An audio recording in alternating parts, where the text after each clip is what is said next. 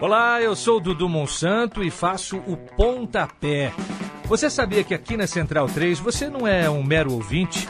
Nos ajudando a partir de 14 reais através do Apoia-se.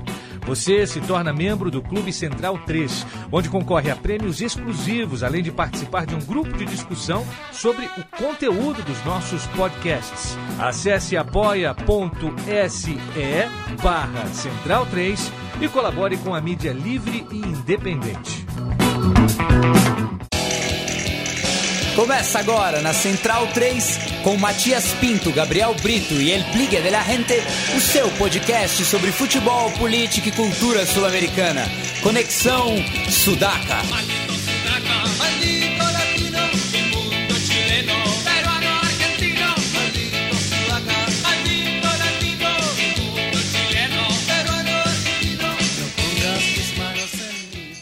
Buenas ouvintes da Central 3, está começando mais uma edição do Conexão Sudaca, ocupando e resistindo a sua placa de áudio. Meu nome é Matias Pinto e, como sempre, estou ao lado dos meus companheiros de batalha.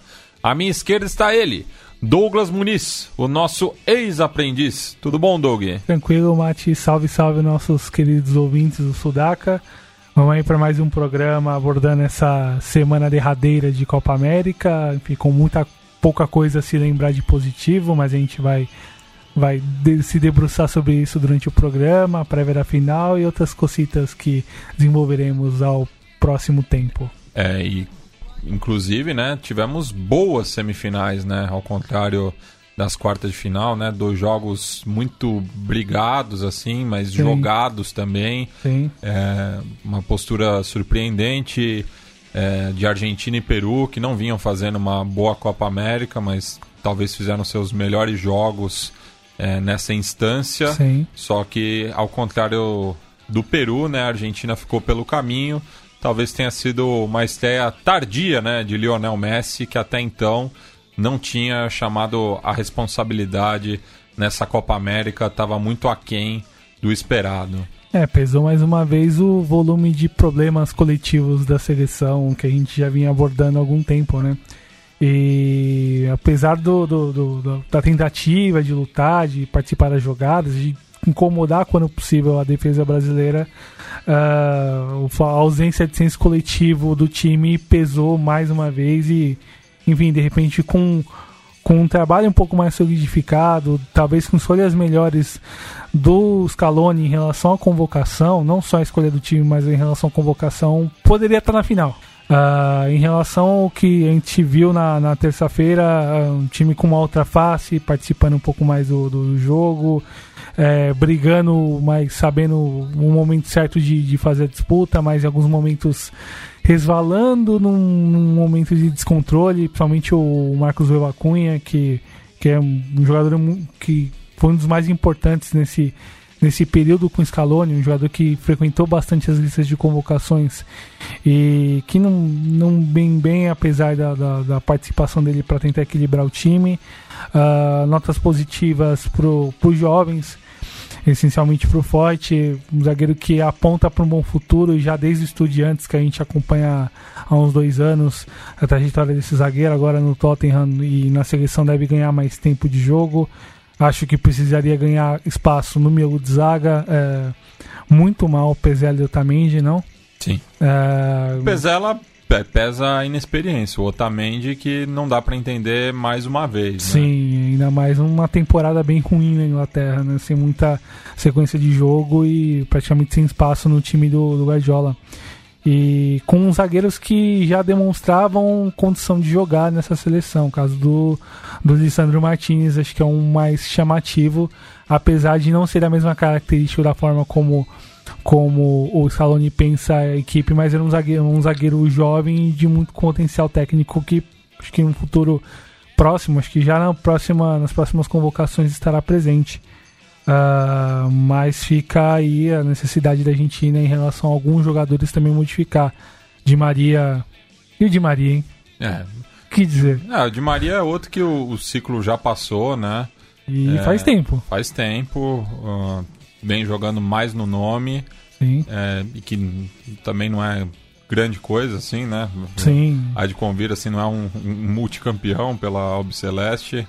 É, teve bons momentos, principalmente na, nas seleções de base, né? Sim. Pra mim fez uma boa Copa do Mundo em 2014, mas como vem sendo ao longo da sua carreira, sofreu muito com, com as lesões, né? Em uma certa inconstância, principalmente em jogos importantes que precisa dele É. aparecer e não, não se confirmou.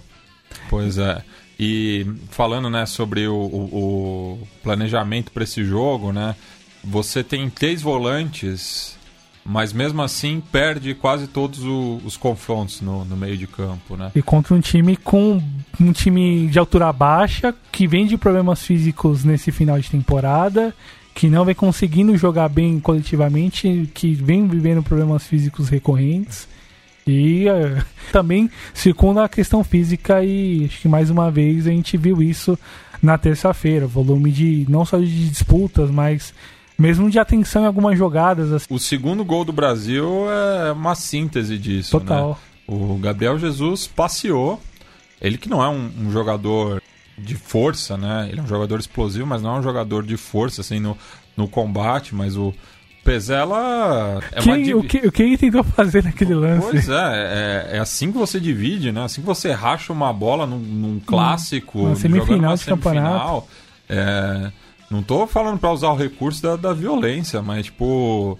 é, ganha essa bola. Tu é zagueiro, jovem. É, meu, é? a, a- a tua função em campo é essa, desarmar. Pois pé, é. pé mole, sabe? Total. É, enfim, não, E- não, não, dá pra entender mesmo. Sim, sem dúvida. E aí fica algumas, alguns pontos que eu, enfim, se fala na, na permanência do, do Scaloni, eu ainda vejo com muitas dúvidas em relação a essa escolha e a AFA e o que resta dessa AFA de em relação a processos e trabalhos vai ter esse desafio de, de bancá-lo e a ver se vai ser necessário bancá-lo. Acho que é um erro enorme apostar nele para começar o ciclo de, de 2022. Ah, Ao- Pra começo de conversa, o Scaloni não tinha nem que ter assumido, assim, Sim. porque é, pesou a inexperiência, Total. é um cara que não teve respaldo em nenhum momento, é um cara que não tem nem trajetória na seleção argentina, né, pra assumir um, um- um trabalho Teve muito- logo de cara. Teve muito mais na base quando jogador. assim. É, mas enfim, é. leão de base, sabe? Total. É, Quem sou, né? Pô, pois é. é, é- é isso que os, os jogadores devem se perguntar, né? Sim. E mostra a completa desorganização da, da AFA, né? E daí entrar em outro ponto também, né? É, concordo que a arbitragem prejudicou Argentina, isso não é desculpa para a derrota. É, o VAR deveria ter sido utilizado né, no- nos dois lances na grande área do, do Brasil. E aqui no Brasil sempre se discutiu muito né, esse legado do, do Mundial de 78, mas no intervalo de um Brasil e Argentina, o presidente da República dá uma volta olímpica é de um simbolismo muito grande, assim, do autoritarismo em relação ao futebol. Não lembro de, de outro mandatário fazer isso aqui durante um jogo dessa importância. A era da nova política, é o que dizem, né? Pois é, né? Enfim. é, Com essa, com essa cambada ocupando os espaços é, outrora populares ou que não, que não são deles. é, Desde o lado de campo, dentro de campo, que são dos jogadores, desde o lado de fora, que é dos torcedores, enfim. Então, que, que moral o brasileiro tem para falar agora, né, do, do que aconteceu há mais de 40 anos na, na Argentina, né, com esse presente que a gente está vivendo. E, Que infeliz presente. e por outro lado, né, essa é a mesma AFA que, em duas definições do acesso no interior da Argentina, aí essa velha discussão né, do, do futebol metropolitano e do federal, mas enfim, tá dentro da pirâmide do, do futebol argentino. Você teve dois clubes que protestaram contra a arbitragem por seguidos erros arbitrais é, e desistiram né, do- dos jogos, né, o San Jorge de Tucumã e o Atirense de Entre Rios, né, respectivamente no Federal A e no Regional Federal, né, esse valendo aí acesso para segunda e terceira divisão, respectivamente, né?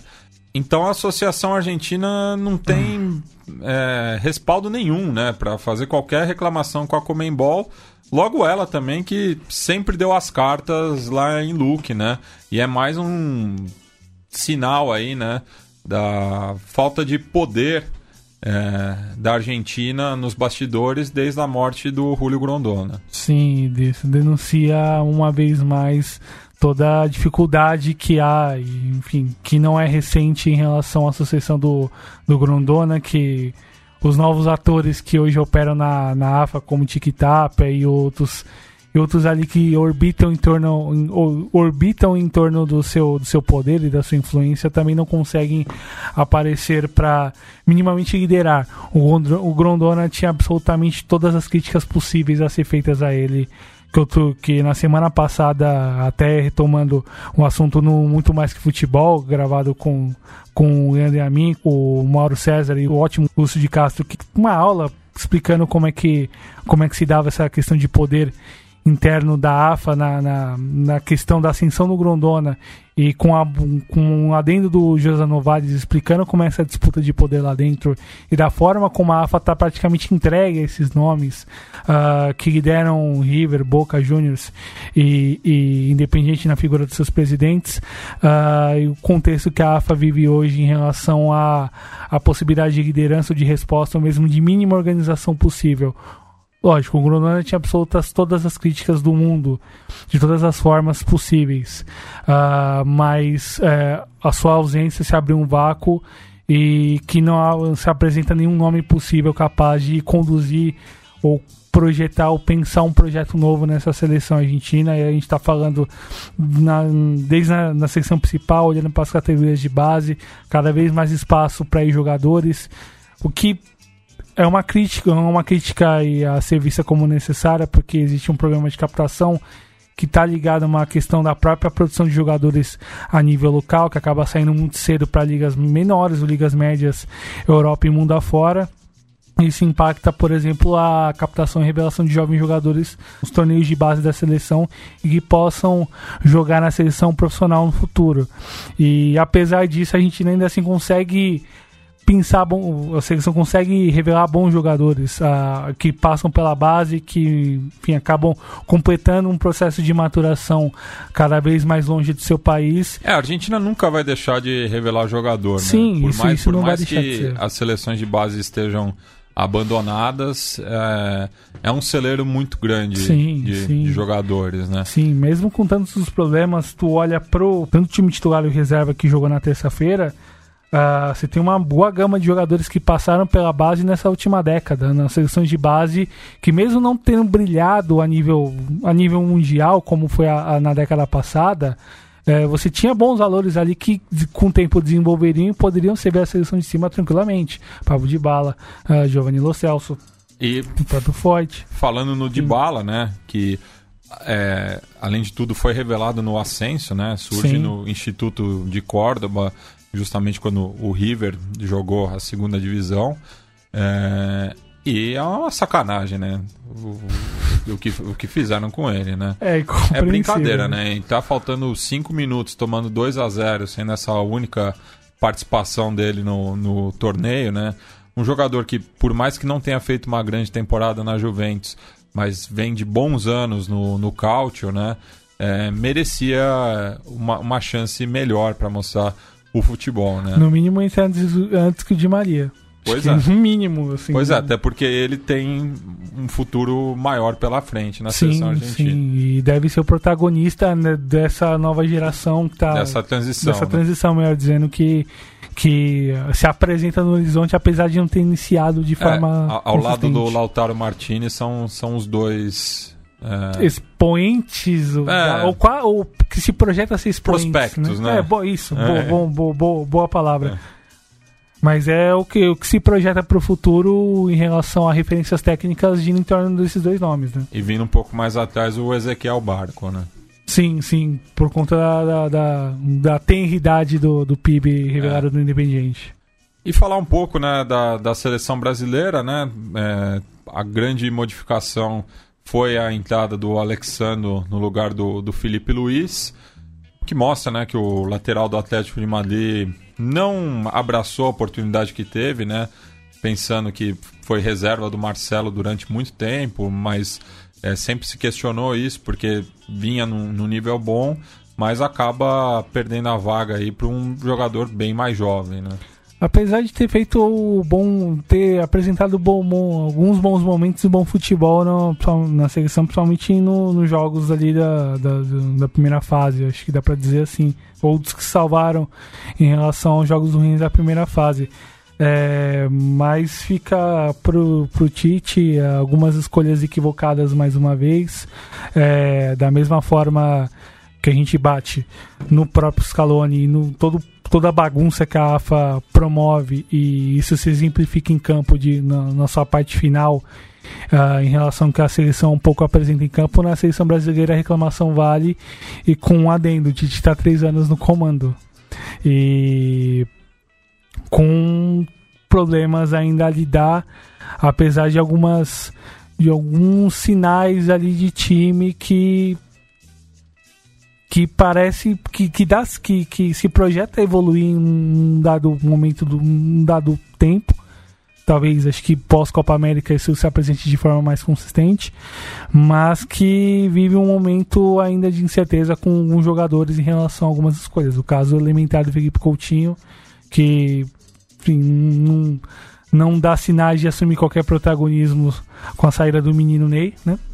Uh, o Arthur muito mal mais uma vez. Aí é uma questão de escolha do Tite abrir mão dele. Enfim, acabou a ver como, como ele vai se portar no domingo e de que forma que ele vai escolher em relação ao andamento do jogo, caso o Arthur não consiga desempenhar e jogar bem.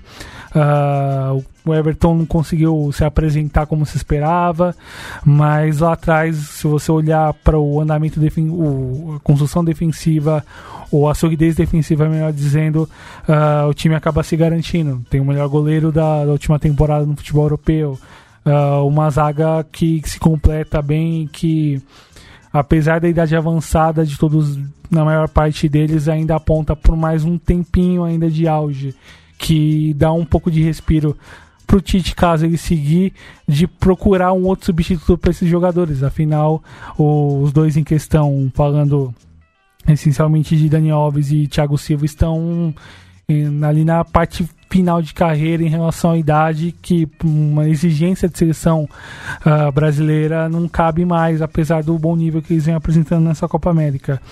Uh, que me questiona e, e, me estranha é um pouco espaço para Lucas Paquetá, é um tipo de jogador. Mas foi mal contra o Paraguai, hein?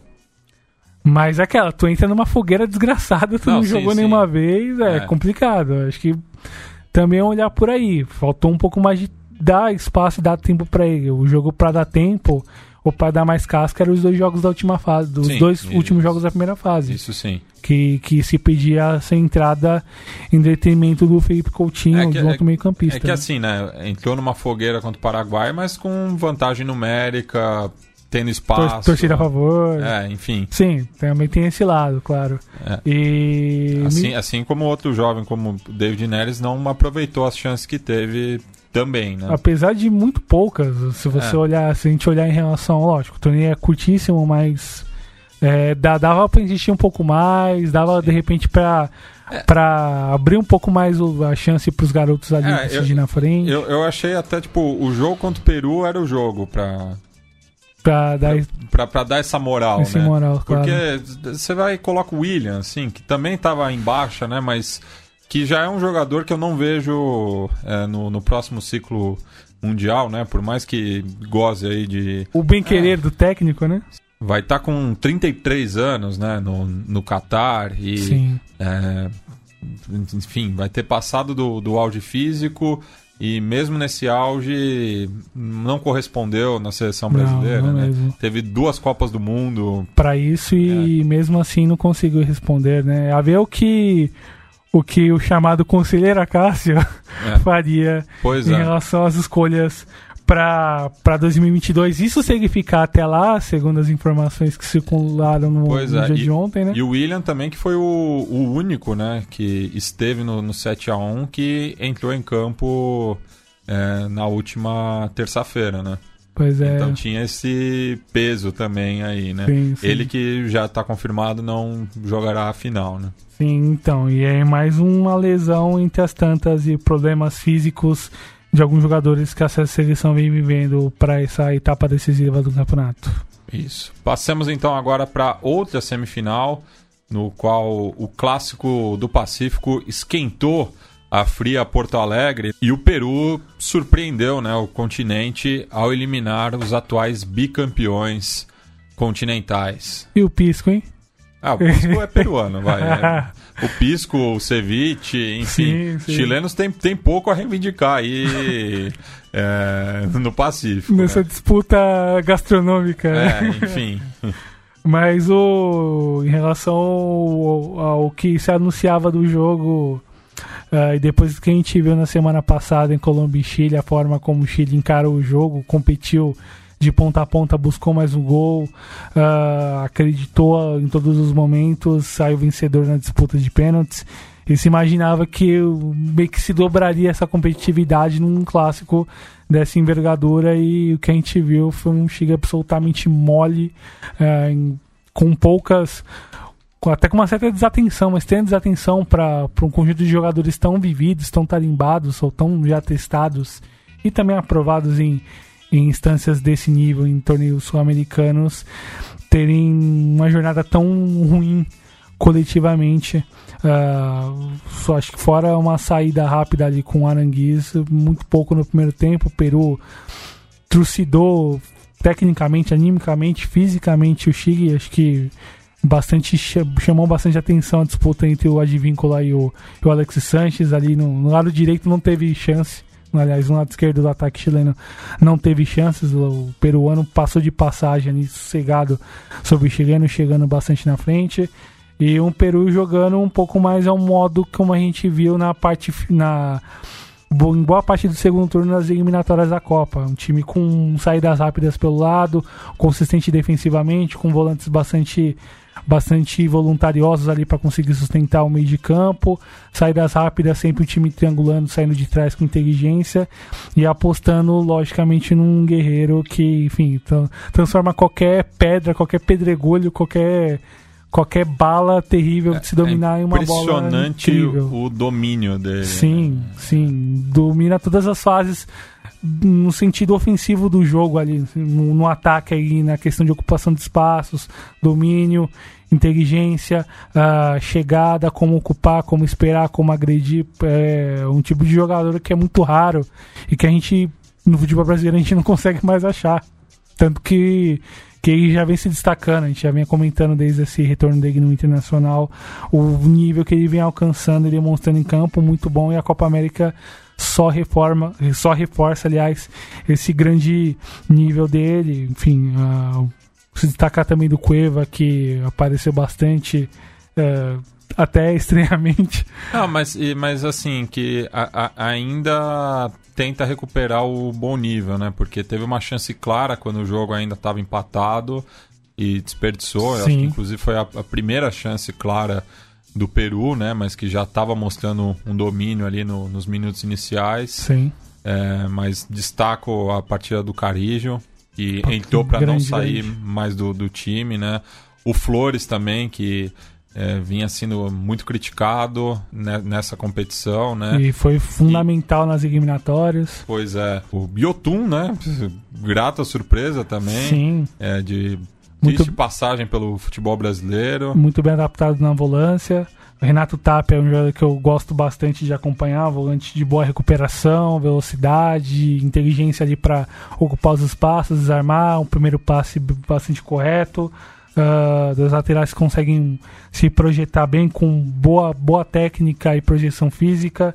Ah, o Zambrano, um jogador que teve a sua revanche pós 2015, da forma como aconteceu o, o desenrolar daquela semifinal contra o próprio Chile e a forma como acabou sendo expulso, os problemas que houveram durante a partida e toda, e toda a tensão existente ali engoliu o Eduardo Vargas ou quem viesse ali pela, pelo miolo da zaga, honrou o apelido de Leon. Ah, o Abraham vem crescendo bastante de, de, de rendimento aí como parceiro dele. Ah, em relação a O Galesse também, né? Que recuperou Exato. a moral, né? Depois do, da tragédia que foi lá em Itaquera. É, foi fundamental para a vitória também, né? E que é bom goleiro. Fez defesas importantíssimas, né? É, durante todo o transcurso da, da partida. É, enfim, poderia também ter ganhado o prêmio de melhor jogador em campo. Enfim, Grande, grandes eu, defesas no eu- segundo eu acho que tempo. não, ninguém no Peru está imune de críticas, né? Claro. É, já o Chile, acho que poucos se salvaram aí de- dessa eliminação, assim, até pensando na, na continuidade, né, do trabalho do Rueda, que criticou bastante os seus comandados, né? Falou assim que entraram de, de salto E com alto. justiça. E não é de hoje que, que essa geração tá um pouco alta demais, Sim, né? né? E em alguma comuna da região metropolitana de Santiago, Cláudio Bravo e esposa riem copiosamente. É, Tal qual o Higuaín fez na semana, nessa semana pela seleção argentina, né? pois é, eu acho que se salvaram assim no cômputo geral o Arangues e o Pulgar. Acho que o Maripã Também, pra mim. é n- num, num degrau a menos, mas eu acho que vai ser importante aí para a transição. Mas enfim, acho que Eduardo Vargas já deu. E é. não só o pênalti, foi uma Copa América terrível dele. Terrível. O Alex Sanches, eu acho que continua muito mais por conta do nome, né? Maior artilheiro da, da seleção, enfim. Pegou peso, né? É, é, assim como o Vidal também. E o Medel também. Eu acho que esse- esses três senadores aí é, vão manter esse triunvirato. É, mas Isla não tem mais condição. É, Bessajur não, não não. tem, apesar de eu gostar muito da figura humana Ah, é um grande, é um grande. como jogador, é, um grande. não vejo mais continuidade. Fuenzalinda, nem entendi essa volta também, Pois pra é. falar a verdade. E E, Enfim, e acho que teve alguns reservas que poderiam ter tido mais chances, né? Como o Opasso, o próprio Júnior Fernandes, que volta depois de algum tempo. Ele que era um prospecto interessante, mas foi passar frio lá na Europa, né? Nico Castilho, que é. É. um que é um atacante que fez falta ali pra tentar empurrar a bola pra dentro, tem um pouco mais de, de punch físico pra aguentar a pancada ali na área, é um tipo de jogador que muda um pouco a forma como o time joga, obriga outros jogadores a rodar em torno dele, mas tem capacidade técnica acho que superior ao Vargas pra decidir ofensivamente. E o Arias, quem te trajo? quem te trajo, Iwan? Pois é, boa, boa, boa, boa, pergunta, né? Que a, a ser feita, né? E ainda mais que tinha terminado uma temporada muito boa no, no, no Racing Pois Clube é, na não. Argentina, né? Isso que, que surpreendeu bastante. E fica o desafio pro Rueda tentar tocar um- um- uma renovação possível. E, e aí eu gosto de lembrar em relação a torneios de base, é, principalmente com seleções que não têm tanto peso esportivo no nosso continente, e o Chile é uma delas, apesar de títulos recentes, ah, de conseguir formar uma geração e fazer um time em torno dela. É, essa seleção chilena, bicampeã, se formou em torno de cinco jogadores que eram fundamentais naquele processo, desde o Bielsa lá em 2007, na formação do time que foi semifinalista. O próprio Isa, que você citou, Medel, Carmona, Vidal e Sanches. Esses cinco jogadores meio que eram pedras fundamentais numa seleção chilena que se mostrasse, que se propusesse ser competitiva de 2007 em diante. Conseguiu ah, emplacando boas campanhas a nível continental, chegando em Copa do Mundo e incomodando bastante seleções grandes, 2010, como foi contra a Espanha, ah, 2014, ah, enfim, a gente lembra muito bem aquelas oitavas de final contra o Brasil, os próprios grandes jogos que eles fizeram durante todo esse ciclo eram jogadores fundamentais. E o Chile hoje não tem, ah, apesar de alguns jovens que fazem parte desse grupo, Pulgar, Maripan, o Nico Castilho, ah, não tem jogadores que apontam para essa possibilidade de, de, de coordenar ou de, ou de ser chave nesse processo de transição. E aí fica o trabalho e a dificuldade do Rueda tocar isso, haja vista as más campanhas recentes do Chile na, na categoria sub-20 e os próprios problemas na própria formação de prospecto de jo- jovens jogadores na liga local, que acaba buscando jogadores de repente de ligas menores, Venezuela, Panamá, ah, em alguma medida no Equador, para tentar reforçar os times que geralmente não são os grandes, são os pequenos. Os grandes buscam sempre os veteranos. Pois é. E a única vez né, que ambos os países tinham jogado aqui no Brasil foi justamente no Sul-Americano é, de 49, né? No qual o Peru ganhou pelo mesmo placar de 3 a 0 No Pacaembu. No Pacaembu. É, e nos dois títulos né, conquistados pelo Peru, em 39, quando foi sede, ganhou por 3 a 1 mesmo placar da final de ida e volta disputada em Lima, no caso, né? O jogo de volta, já que em Santiago foi um empate em um gol. É, então, um bom.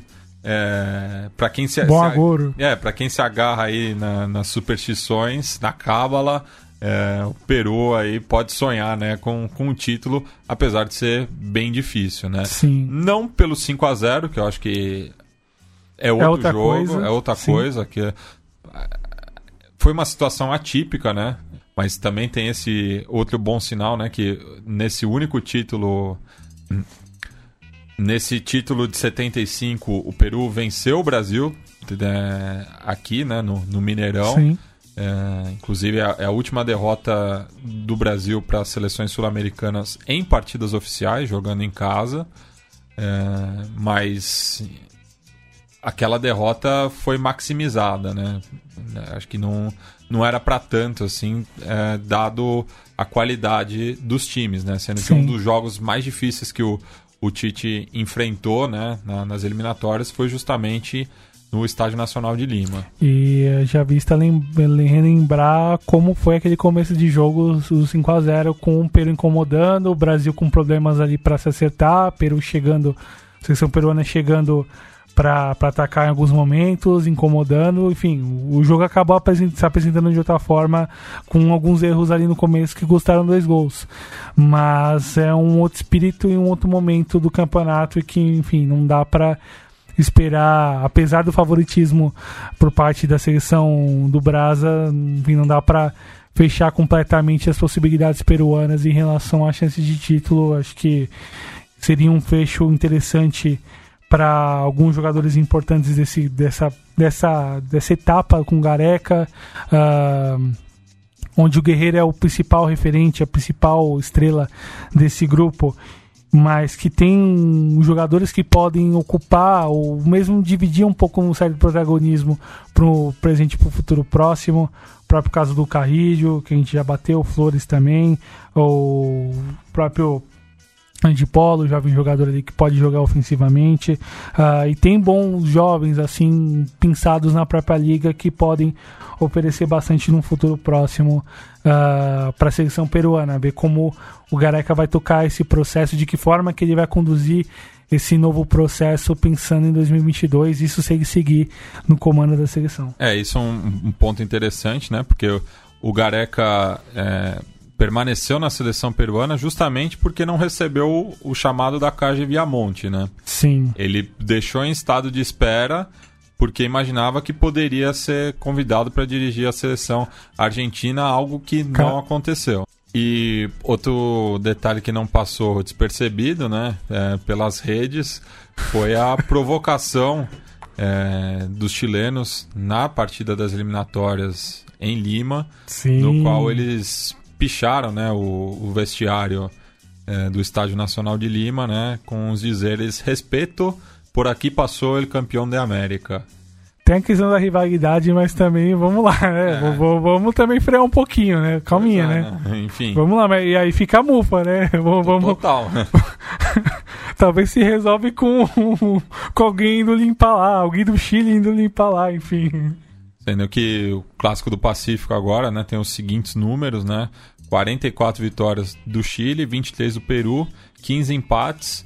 É, houve, né, essa, esse ponto de inflexão ali é, a partir do, da década de 60, 70, né, quando o futebol chileno começou a, a, se organizar melhor do que do, dos vizinhos. E montar seleções bastante competitivas. Pois é, mas a maior goleada é, é da Blanquirroja, é 6 a 0 em amistoso em 1995.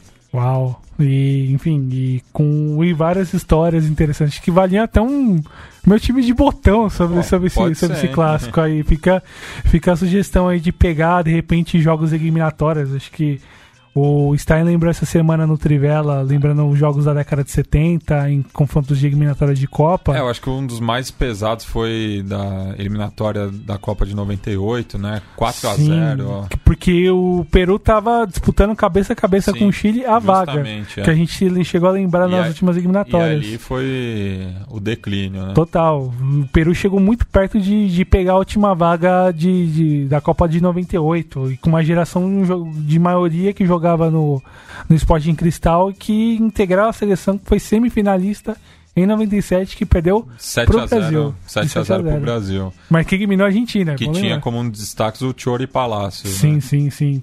Sim, grande, que era um grande meio-campista que depois jogou no, no Até Cruzeiro. chegou a jogar no Cruzeiro Sim, sim. posteriormente. né? E, enfim, grandes histórias desse, desse clássico, acho que um clássico maior que Brasil e Argentina. É, e que ficou muito marcado também recentemente pelo Pacto de Lima, né? Bem lembrado. Com a, a eliminação do Chile, né? Que acabou perdendo para o Brasil já classificado aqui em São Paulo. É, enquanto que o, o empate. Não, era vitória parcial Vitória parcial. do, do Peru sobre a Colômbia classificava os dois, né? Sim, a- sim foi, foi empate, melhor dizendo. Foi, ah, foi um, empate, é. Gol, verdade. gol, gol do Falcão e o. Acho que o gol do Flores, se não me engano. do pro- Flores que o Ospina, na verdade, acaba é, validando o gol, né? Sim, sim. E que na, na regra do futebol ficou um não gol, né? Porque não, não tem o autor, né? Porque é. a, a bola ia pro gol, então o Ospina defendeu. O gol contra é, é quando, o, o- em teoria, o lance é, iria pra fora, né? Sim. O goleiro muda a trajetória da bola indo pro gol, mas essa a bola ia em direção ao gol, mas como era uma cobrança em dois lances, enfim, é uma bizarrice, né? Não, mas que eu- classificou o Peru pra repescagem, no caso, né? que, que lindo esse futebol, por isso também, né? Pois é. É, Enfim, mas se você fosse El Tigre Gareca, além de um belo penteado, Doug, Poxa, que gostaria, gostaria, gostaria. como você armaria o time? Ou em time que tá ganhando não se mexe, iria com os mesmos 11 é, da, que entraram na arena do Grêmio? Ah, os mesmos 11, ah, com ainda mais entrega como foi contra o Chile, apostando num jogo físico, principalmente no meio de campo, ah, considerando a estatura dos jogadores brasileiros nesse espaço e o nível físico de alguns deles, que não é dos melhores, o caso do Arthur acho que chama a atenção, Coutinho também, apesar de conseguir jogar até o final das partidas, não consegue jogar bem como se espera. Ah, vai depender bastante, principalmente nesse espaço ali, principalmente na marcação do meio de campo com o Tapia e o Tum. As escapadas rápidas, principalmente com o Dede Carrillo ali em cima no setor do Alexandro, que pode pintar no, no jogo e em tese vai ter mais liberdade para sair, porque agora não é mais o Messi jogando no teu setor, como foi na, na terça-feira. Enfim, deve mudar um pouco a, a forma como ele deve se posicionar e sair para jogar em campo, principalmente quando o Brasil tiver a bola. E quando tiver a bola, apostar nessa velocidade com esses jogadores. Ah, Fica a dúvida em relação ao Flores, está com alguns problemas físicos por conta de ter saído, acabou saindo mais cedo na semifinal de quarta-feira e problema de lesão, a ver como ele deve, ele deve voltar. Ah, fica a dúvida se entra ele ou talvez o Christopher Catita Gonçalves, que muda também a forma como, como o Peru vai se portar no meio de campo. Um jogador um pouco mais de toque, de aproximação, de batida de fora da área. O, Flor, o, o Flores é um pouco mais intenso, um pouco mais vertical. É, muda também a forma como o time joga. Postar de repente num, num brilho especial do Cueva ali, de um instante de, de, de talento ali para buscar os jogadores ali na frente, ou quem passar para além do Guerreiro. Logicamente, na, na própria tarimba capacidade de decisão do camisa 9, que, que é fundamental para o andamento ofensivo da equipe. É um tipo de jogador que, repito, é é um, um atacante especial para o que a gente tem aqui, que a gente não consegue mais achar.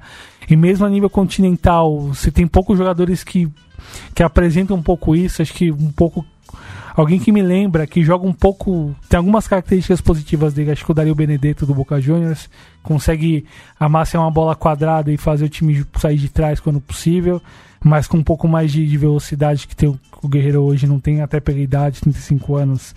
É, a exigência física e de posicionamento é outra, mas é um atacante muito perigoso e que pode sair com a tiraria da Copa América, né? É, Final. tá, são pô, quantos empatados aí com dois gols, né? São 1, 2, 3, 4, 5, 6, 7, 8, 9, 10, 11, 12, 13 jogadores com dois gols. E, e, dos, e quem pode romper essa, essa marca com dois gols? Felipe Coutinho, Firmino pelo Brasil, Everton também. E pelo Peru, o Flores e o próprio Paulo Guerreiro. Lembrando que temos também o desnecessário jogo de terceiro e quarto, né? Que se tem algo que a gente poderia copiar dos europeus é isso, acabar com esse martírio para jogadores e torcedores. Não precisa, né? Não, Não desnecessário, né? É, aplaudo a Eurocopa por isso, por não ter. Só por isso. Só por isso. É, enfim. E. Brincadeira também a Comembol, né? É, colocar Ah, um árbitro chileno é, para apitar essa final, né? Lembrando de toda a rivalidade que a gente Sim. descreveu aqui, porque, claro, não, não, não acho que o, o Roberto Tobar vai entrar com esse espírito, mas é para evitar esse tipo de, de situação, esse tipo de desconfiança. E Né? nem é o melhor árbitro Também. em da- relação daí é ao. outra coisa. Árbitro chileno, historicamente, só, só faz pataquada, né? pois um é. abraço pro senhor Osses. Henrique Ossi. É, enfim, é, mas não, não dá, né? É, outra, vai, o- o- o- o- outra coisa que tenho que é, reconhecer da UEFA, é, lá o- o- os árbitros da- das, dos países semifinalistas já são sacados da competição, para não ter qualquer tipo de de desconfiança. Será que não há justamente. árbitros uruguaios disponíveis? Pois é, uruguaios. Colombianos? É, colombianos. Se bem que o colombiano é o Vilmar Roldan, então eu prefiro também que, que não, né? É, Pois é, né? Mas enfim, além das escolhas da Comebol, se são umas cagadas, acho que sequentes e intermináveis do comitê organizador local em relação ao treinamento do Peru hoje, do treinamento da seleção peruana hoje que não ocorreu lá no Rio de Janeiro com uns problemas da administração, o próprio a própria forma como o campeonato foi mal promovido e isso a gente discutiu semana passada, a gente não, não carece de entrar nesse debate, mas é importante olhar o contexto atual e como a Comebol tá tá pensando a Copa América e pensa da pior forma possível, não pensando em promover o campeonato, em sim ganhar grana sobre ela e acabou e enfim, e, e só isso basta para ela e todo o problema que isso vai gerando em relação ao próprio desgaste das, da- das seleções no contato com esse comitê, da forma como lá fora as notícias se repercutiram em relação aos erros da, do- da própria organização do campeonato e a Comembol mais uma vez nos premia com informação em relação à Copa América do ano que vem. Fala aí, Matias. pois é, né? E daí tem que criticar mais uma vez, né? Porque se considerar apenas nessa década vai ser a quinta Copa América disputada, o que dá uma média de uma a cada dois anos. Sim. É, inclusive é, quatro edições é, jogadas duas em sequência, né? Sim. É, enfim, vai diminuindo o interesse pelo torneio, ainda mais quando você coloca dois grupos regionalizados, né, com seis equipes cada um, no qual classificam quatro para quarta, semi e final, ou seja, as equipes finalistas vão jogar oito partidas no total, mais do que na Copa do Mundo, né? É, e muitos jogos inúteis, né? Então, se já houve aí um, um problema do público, né? Uma adesão do público nessa edição aqui no, no Brasil, é, não, não acho que vai ser diferente na Colômbia e Argentina. Pois é, mais uma vez a Comebol premiando o- todo o modelo de, de, de organização de campeonato dessa forma, cada vez mais pensando nos contratos de TV, mais jogos para as TVs transmitirem, ah, que cresce cada vez mais. Até pensando no próprio desgaste que serão as eliminatórias no ciclo mundial Que pós-Qatar, Sim. que vão ter seis vagas diretas e uma para repescagem, né? Então, no universo de 10 seleções, apenas três não vão se classificar, né? Então, o que era um aspecto muito positivo aqui do, do futebol sul-americano, de ter uma eliminatória competitiva e com essa possibilidade de turno e retorno também. Onde você pode derrapar, mas se recuperar. Sim, enfim. sim. Agora, enfim, acho muito difícil, né, que a- as, as seleções mais fortes, né, é, joguem com tanta dedicação, assim, às eliminatórias que tinham um nível competitivo muito interessante. Prova disso é que Brasil e Argentina muitas vezes Sofreram. sofreram para se classificar, né? E de bom nível técnico, é bom lembrar. Apesar de, de comentar, pô, a Copa América tecnicamente tá ruim, de fato não, não é das melhores, é a pior da década, se a gente for relembrar É, as a, outras. a Copa América Centenário, acho que tá no mesmo patamar, assim. Será? Acho que sim. Bom, vale a discussão ainda assim. Mas em comparação que a gente tem de eliminatórias, que é um, apesar do tempo ser maior, um pouco mais de um ano e meio, quase dois, é outra pegada, outra exigência, outra, outra forma como as seleções se projetam e tem muita mudança que acontece nesse interim. E pra, enfim, a Copa América desse ano não permite ah, pensar ou projetar de forma mais consistente um futuro médio prazo das seleções que jogaram, as que foram bem ou as não foram bem. Ah, a gente vai conseguir detectar melhor isso de forma um pouco melhor acabada no ano que vem mesmo, quando, ah, enfim, quando a Copa América Colômbia barra Argentina começar e a final vai ser na Colômbia, não? Sim, a final definida na Colômbia, E a a abertura Argentina na Argentina. recebe a abertura e a Colômbia, depois de 19 anos, eh, recebe a decisão da Copa América. É, e relembrando né, aquela Copa América de 2001, o jogo mais marcante, no mau sentido para a seleção brasileira, ocorreu no estádio Palo Grande, em Manizales, Terror dos brasileiros. que três anos depois foi terror dos brasileiros Sim. por duas oportunidades, né?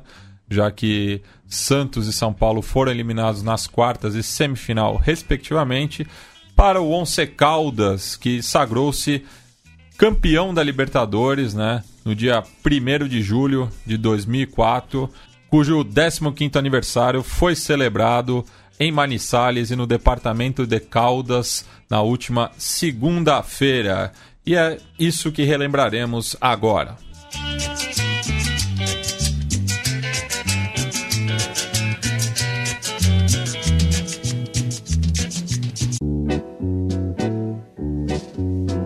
Recuerdos de Ipacaraí.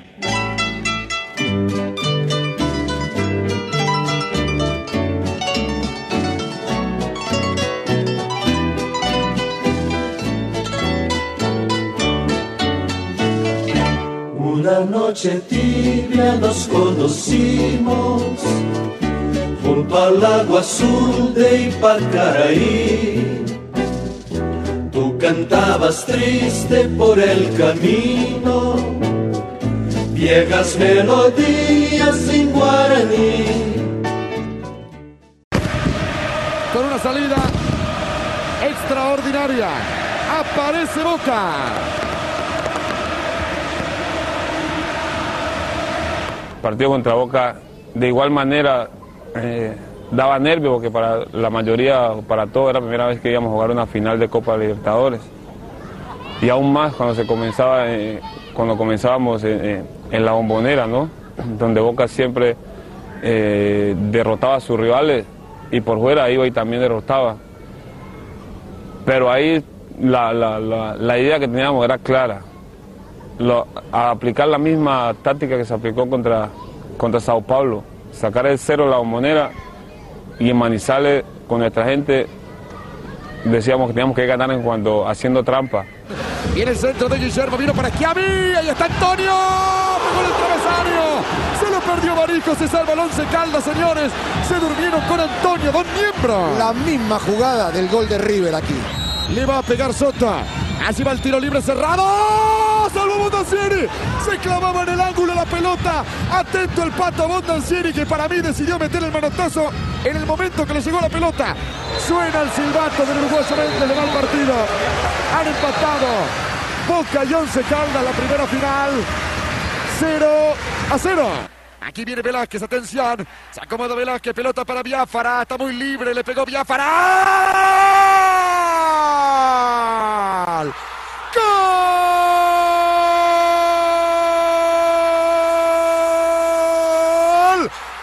11. Lo hizo a los 7 minutos Biafara. Abre el marcador aquí en Manizales. 1 por 11 Caldas, 0 para Boca. Va rolando Salvador Schiavi. Así va Cángele. Perea que quiere. Burdizo. ¡Gol!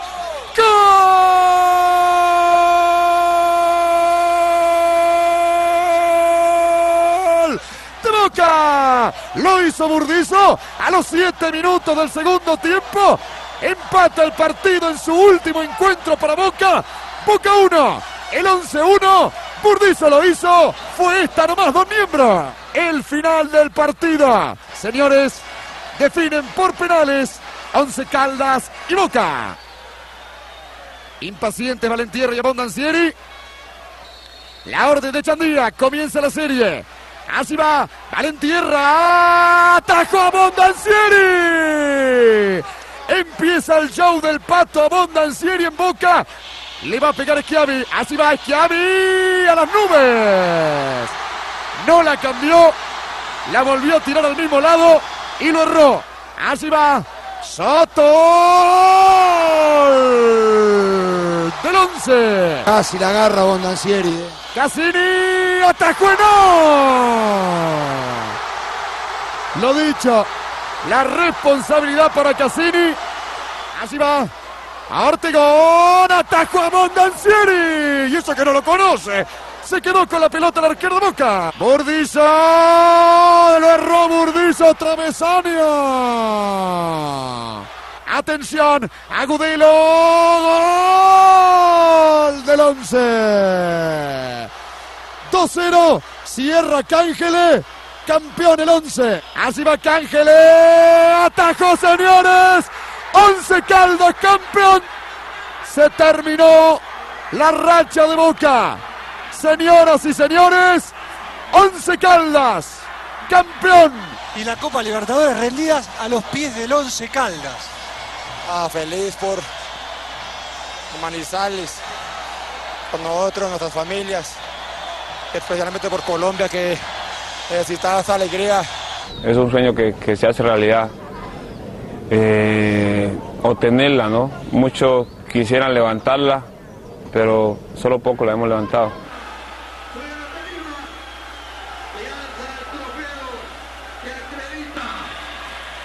Bem, Doug, o Once Caldas, né, herdeiro do Deportes Caldas, campeão colombiano de 1950, né, terceiro campeonato disputado na Colômbia, né, que teve uma dobradinha dos clubes capitalinos, né. Independente Santa Fé, primeiro campeão em 48, Milionários em 49, Deportes Caldas conquista o título em 50, mas assim como o Once Deportivo se licencia em 51 e apenas na década seguinte que surge o time da fusão de ambos, que é o Once Caldas, né? Então que carrega né, esse título de 50 para si. Depois de mais de 50 anos, conquista o Apertura 2003, carimba o passaporte para Libertadores, no qual já tinha jogado as edições de 99 e 2002, e com isso é, começa aí a caminhada para o título, né? Disputou o grupo 2 ao lado de União Maracaibo, Vélez Sarsfield e Fênix, no qual o Fortineiro acabou eliminado é, nessa instância já. E o União de Maracaibo foi para a repescagem, né? Que naquele ano que teve um formato único, né? Que eram nove grupos de quatro, no qual quatro piores segundos colocados disputavam uma repescagem. E o União de Maracaibo acabou perdendo no placar global de 6 a 1 para o Barcelona de Guayaquil, que enfrentou o Once Caldas na fase seguinte. Dois empates, né? É, 0 a 0 e 1 a 1 Once Caldas passou nas penalidades. Depois enfrentou o Santos, empate em um gol na Vila Belmiro, né? Basílio abriu o placar no finalzinho do jogo. Valentierra empatou cinco minutos depois. Na volta, em Manizales 1 a 0 gol do Valentierra de falta, sem chance para o goleiro Santista. E muita gente já esperava um sanção né, na, na fase seguinte, já que o São Paulo tinha eliminado o Deportivo Táchira. Era a expectativa de um jovem Matias Pinto, a época adolescente, eu, né? Eu não, eu tava querendo fugir do Santos na época. Confesso que eu fiquei bem feliz com a classificação do Once Caldas. E daí a mufa do, do Morumbi, né? Com direito à bandeira do Japão e Obra de... cantado pelo Fat Family. Obra de quem? Ah, imagina o Júlio Casares. Ah, imagino. Não teve mão do Marco Aurélio Cunha, não? Não sei. Ah. É, 0 a 0 né? Com o goleiro Enal é, esfriando bastante o jogo, né? Para desespero da torcida São Paulina, que fazia uma campanha muito boa, né? Sim. Dirigido pelo Cuca. Na volta em Malissales, é, a equipe colombiana saiu na frente. São Paulo empatou com o gol de Danilo, já mostrava que era um jogador para esse tipo de jogo. Para jogo grande, né? Só que no final, é, num vacilo da zaga e da arbitragem também, a equipe colombiana conseguiu a virada, credenciando para a final, que esperava, né, um, um dos rivais do Super Clássico argentino. Que, que semifinal, hein? Que semifinal, é, famosa, né, pela comemoração da Gagina, do, do Tevez. Por uma, um país eletrizado em tensão pelos dois confrontos e dois grandes confrontos. Primeiro sem, sem torcida, né? Na, sim, na história sim. do clássico. E tem essa, essa chaga sem, terrível. Sem torcida visitante. Sem torcida visitante. Carrega essa chaga que a gente vê de forma mais, mais ainda mais apresentada hoje.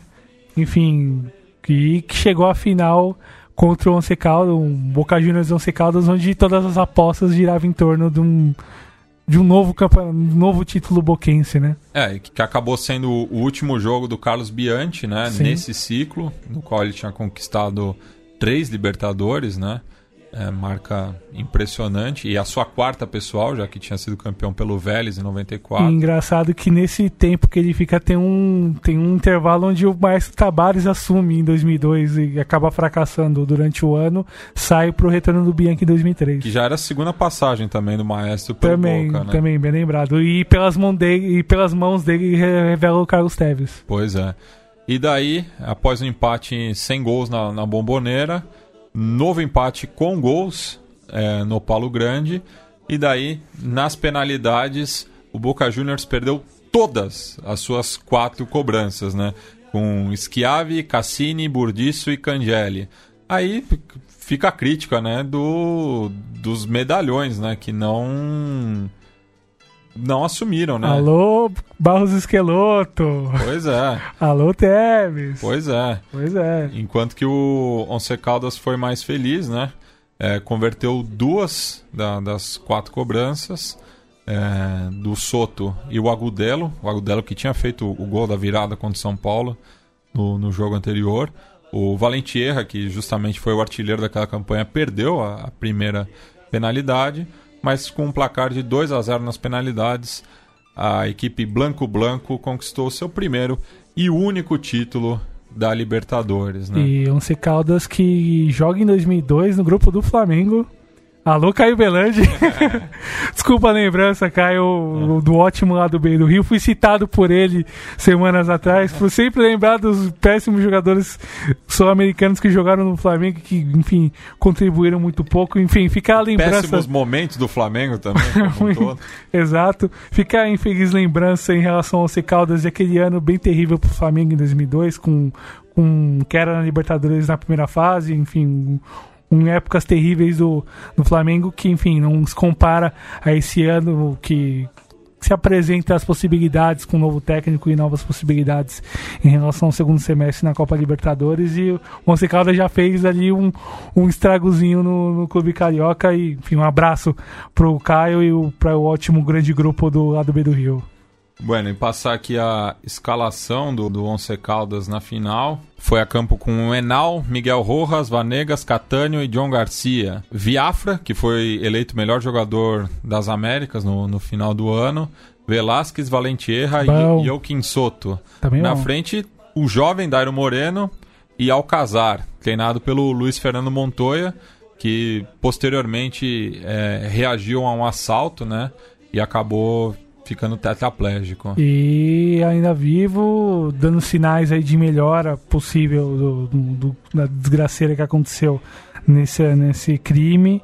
E, enfim, vivo para poder ao menos transmitir a importância dessa história, desse grande ano do Once Caldas, e que ficou por um pênalti de ser campeão do mundo contra o Porto, uh, o último mundial, de, mundial Interclubes realizado ali em Yokohama. Teve o pênalti do título na, nas alternadas contra os, os portugueses que acabou sendo errado pelo Jonathan Fabro, que, enfim, de passagens pelo futebol paraguaio e argentino, e teve a bola do jogo, a bola do campeonato pra coroar um ano absolutamente incrível. Dá um azar trazer jogador de fora nesses momentos. Pois é, pois é. Pois Cruzeiro é. que o diga. Sim. E o Boca Palmeiras que... também, É. em relação ao colombiano, inclusive. É. Mas não, não, vou- não vou entrar no mérito. E o Boca que foi a campo com a Bononcieri, Perez, Chiave, Burdiço e Clemente Rodrigues. Vigia Real, Cassini, Vargas e Diego Cândia. Na frente, Cangeli e Teves. Então, você puxou a orelha aí do Barros Esqueloto, mas ele não jogou Ah, esse não jogo. entrou. Jogou a ida. Sim, sim. Inclusive fazendo dupla com o Barirro. Chip e Barinho. O Barirro e o Yarley jogou a, a partida de ida também. Incrível. O, o Bianchi não botou esses caras na final, como pode? Pois é. Enfim, é, inclusive é, um, dos motivos da, da saída dele foi justamente a, a venda do, do Esqueloto. Saída do Iago pro futebol mexicano. Bueno, e foi nas penalidades também, né, Doug, que a gente teve aí o, o fim de um jejum incômodo para uma equipe tradicional da Venezuela, né? Lembrando novamente que não tem peso de título venezuelano, mas credencia a equipe à final do, do campeonato local, conquistando a apertura, bem como da volta a Libertadores. Então, o Estudiantes de Mérida finalmente voltou a erguer uma taça, apesar de não ter o peso de título nacional, mas fica a importância aí de, de ter de ter tirado um pouco o pé da, da lama, ter voltado a figurar entre os grandes no, no futebol do país. Fica o destaque aí para um campeonato que terminou com um artilheiro de uns times menores, o Éder Farias, atacante do Atlético Venezuela, com 18 gols, se sagrou artilheiro e hoje já acertou a sua transferência para o Júnior de Barranquilla. Ali na Colômbia vai jogar junto com o Tal Gutierrez e a ver como é que vai ser a relação diária com ele. O Estudiantes de Mérida que volta a uma Copa Libertadores, ah, jogou a última vez em 99. Ah, e que vinha de duas participações recentes em Copa Sul-Americana em 18 e 19, foi eliminado nessa primeira fase ah, contra Argentino Júnior, ah, vendendo caro em relação à, disputa e o desempenho que, foi o jogo. E a gente vai ouvir aí o, grande destaque do, do, do título, que foi o seu goleiro, com um nome bastante curioso, né? Bueno, passemos então aí para a conquista do Estudiantes de Mérida e todos os méritos ao El Académico. y va renaciendo tu amor en mí. Ahí lo tiene Marabona, lo marcan dos, pisa la pelota Marabona, arranca por la derecha el genio del fútbol mundial y deja el tercero a tocar para Borruchaga siempre Marabona, genio, genio,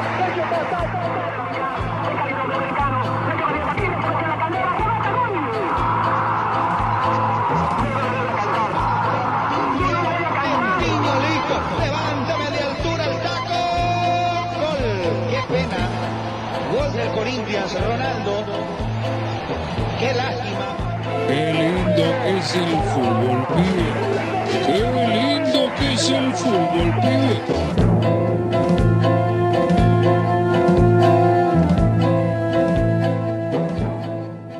Marrufo. José Luis, zurdo. Marrufo. Se mueve Alejandro, se mueve Araque. Araque. Araque. Araque. Araque otra vez. Araque, Alejandro Araque. Araque figura. Araque que bailaba sobre la línea y fue allá donde lo citó Marrufo. Bueno, superlativo lo de Araque. Lo de Araque y sobre todo este semestre ha sido superlativo. No solo nos detenemos en esta final, en este partido.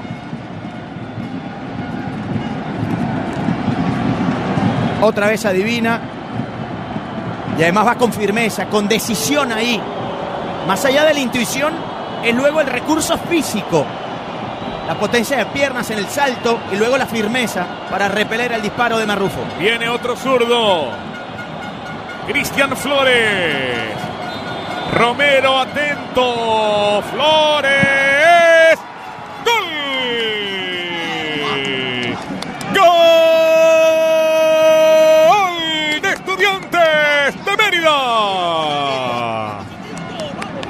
Celebran ahí los hinchas de estudiantes, el grupo que llegó acá hasta Puerto Ordaz. Bombazo cruzado allá arriba. Impecable. Ejecución de Cristian Flores. Dos penales para cada uno. 1 a 0 está esto en la tanda de penales. Será Camargo ahora, el panameño. Para que marque el primero. Ahí está Cristian Flores. Efectivo. El zurdo de estudiantes de Mérida. Rostros de preocupación. La carita de Marrufo que falló. Inmenso Alejandro Araque. Y viene Camargo. ¡Araque! Alejandro Araque. Alejandro Araque. Alejandro Araque, el arquero. Llamado de emergencia y atendió la llamada Romero. Un momento crítico en el partido, en la tanda de penales para Mineros de Guayana. Alguien marcó a el número de atención de emergencia y ahí estuvo Romero. Viene Nelson. Perfil derecho Hernández. Inmenso Araque. Nervios, nervios, Hernández, nervios. Y viene el pateador de estudiantes de Mérida. Y usted sabe lo que puede pasarlo, mi querido Humberto. Tres penales detenidos por Araque. Otro lo vuela Hernández. Se hizo gigante Araque, gigante en el arco. Y esto condiciona también, más allá de la mala pegada, se le mete abajo y la vuela. Pero que el arquero que tienes enfrente haya detenido tres penales, evidentemente condiciona en lo emocional. Inmenso.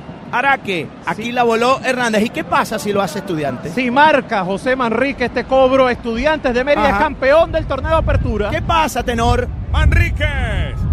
Aragüeño. Con la camiseta de estudiantes. El cobro de Manrique. La picó. Golazo de título. ¡Gol!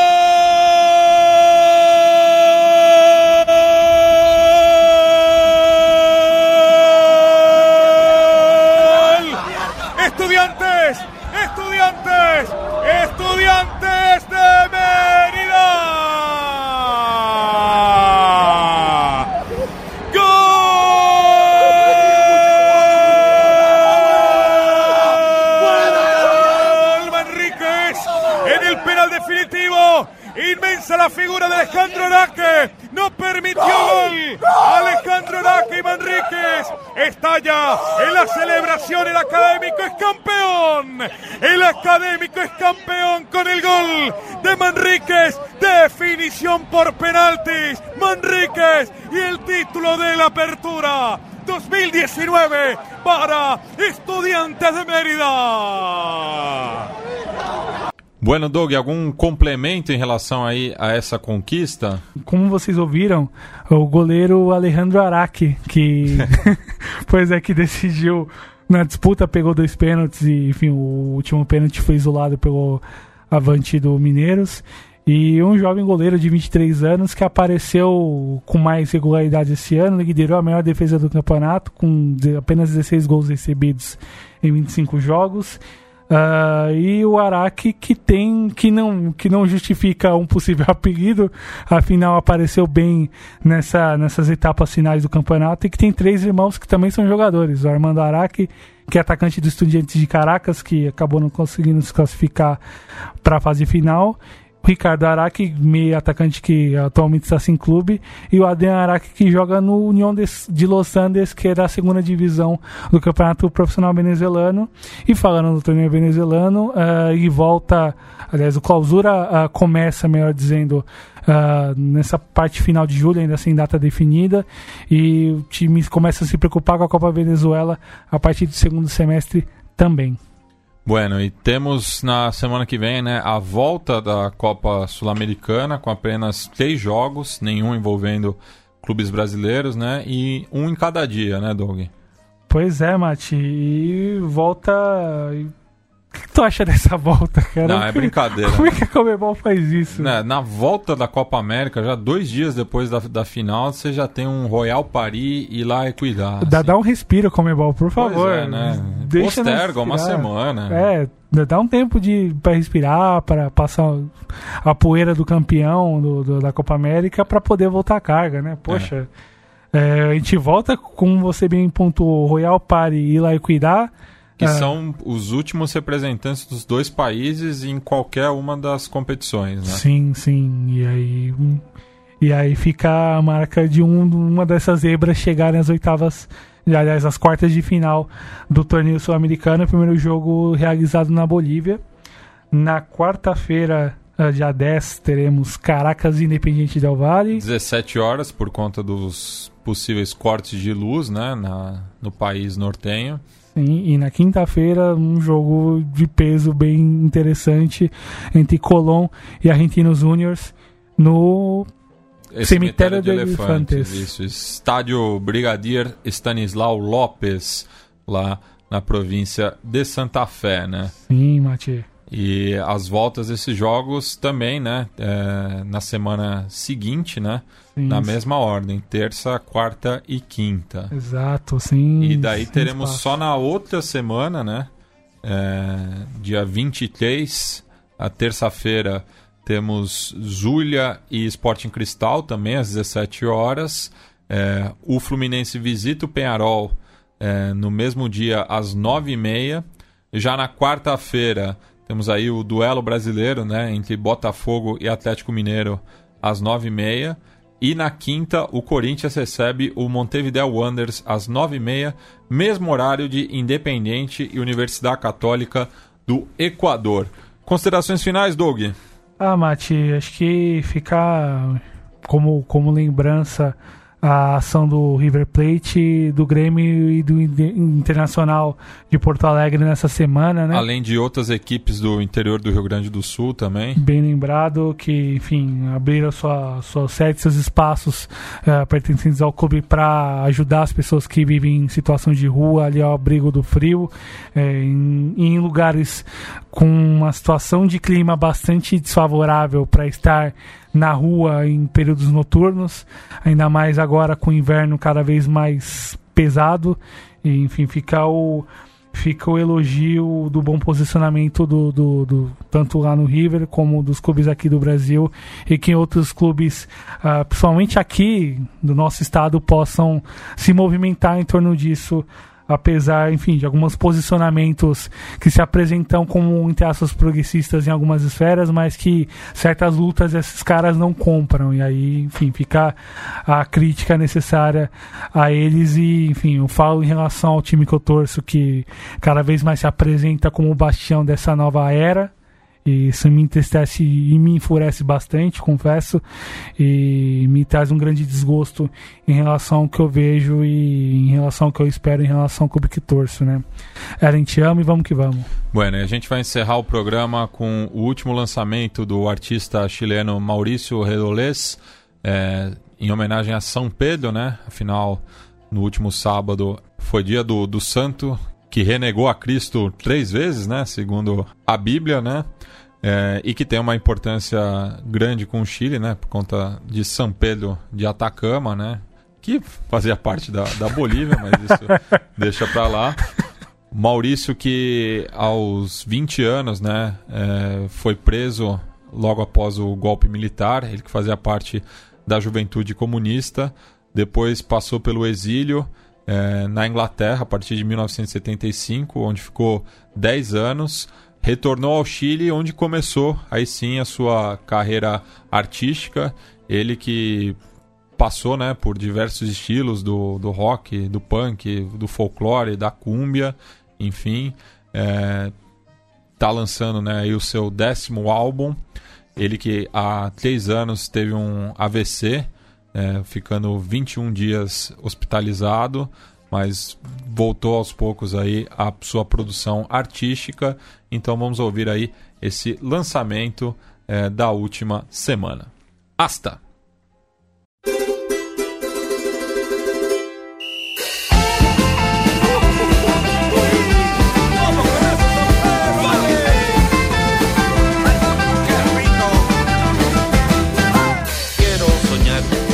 Viajar, ir a San Pedro soledad.